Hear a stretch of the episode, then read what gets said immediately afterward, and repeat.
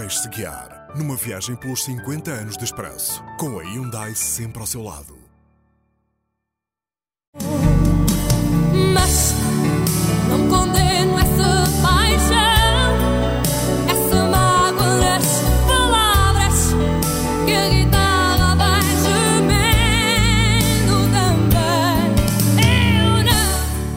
Depois do que aconteceu nos anos anteriores no leste europeu, com o desmoronamento do bloco soviético, o mundo assistia à nova recomposição geoestratégica, agora no Médio Oriente. A Primeira Guerra do Golfo, que iria ser a semente do caos político e social que nos anos seguintes abalaria a região e levaria à queda de vários regimes. No início do ano, os Estados Unidos, à frente de uma coligação internacional, invadiu o Iraque e derrubou o regime de Saddam Hussein, que se recusava a retirar do Kuwait, invadido em agosto do ano anterior sob a acusação de lhes roubar petróleo em campos petrolíferos encavalitados na fronteira entre os dois países. Waves of Allied aircraft have been bombing targets in Iraq and Kuwait all day long in one of the most sustained aerial bombardments in history. And tonight, Allied ground forces have begun taking up positions closer to the Kuwaiti border. Casualties are reported to be remarkably light. Outro acontecimento marcante do ano foi a assinatura do Acordo de Paz para Angola, entre o presidente José Eduardo dos Santos e o líder da UNITA, Jonas Savimbi, em Bicesse, no Estoril, sobre a bênção de Cavaco Silva. Os acordos de paz do Estoril constituem o culminar de um longo, difícil e complexo processo de negociações.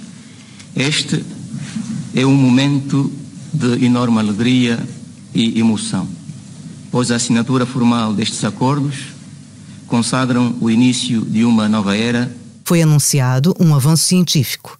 Iam começar os transplantes de fígado em Portugal. Multiplicaram-se notícias sobre o canal televisivo para a Igreja Católica e houve duas grandes polêmicas. Uma mais pública, o recém-criado Banco Comercial Português não empregava mulheres, e outra mais reservada, a sucessão na liderança da Fundação Gulbenkian após a saída do histórico Azeredo Perdigão. Quero cheirar teu bacalhau, Maria. Quero cheirar teu bacalhau. Mariazinha, deixa-me ir à cozinha, deixa-me ir à cozinha para cheirar teu bacalhau. Quero cheirar teu bacalhau, Maria.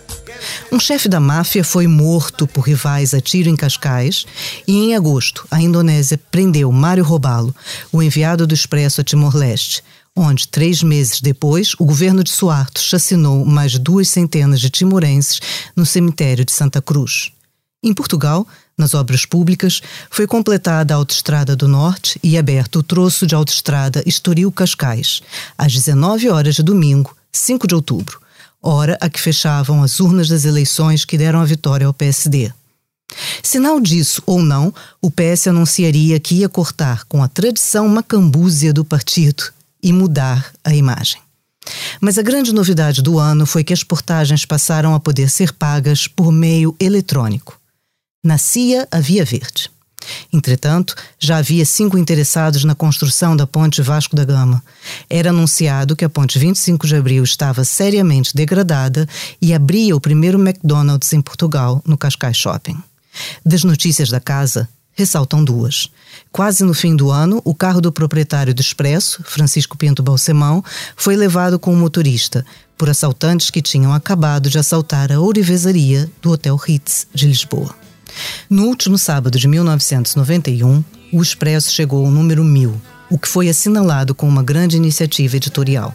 Uma revista especial de quase 200 páginas a cores, com as biografias de mil personalidades que a redação do jornal considerou as principais figuras da história do século XX.